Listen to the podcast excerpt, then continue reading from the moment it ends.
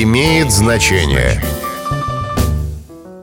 Здравствуйте, с вами Михаил Кожухов, и я расскажу вам, почему мы говорим «ни пуха, ни пера».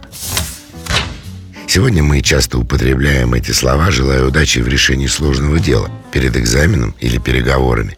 Конечно же, это выражение возникло в среде охотников и было основано на суеверном представлении о том, что при буквальном пожелании и пуха, и пера результат охоты можно было сглазить. Перо на языке охотников означает птица, пух – звери. В давние времена охотник, отправляющийся на промысел, говорил ни пуха, ни пера, а перевод – этого выглядел примерно так. Пусть твои стрелы летят мимо цели, пусть расставленные тобой силки и капканы останутся пустыми, так же, как и ловчая яма. На что добытчик, чтобы тоже не сглазить, отвечал «к черту».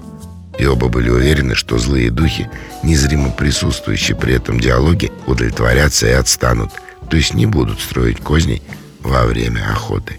Ни пуха, ни пера вам в любых начинаниях. С вами был Михаил Кожухов. До встречи. Имеет значение.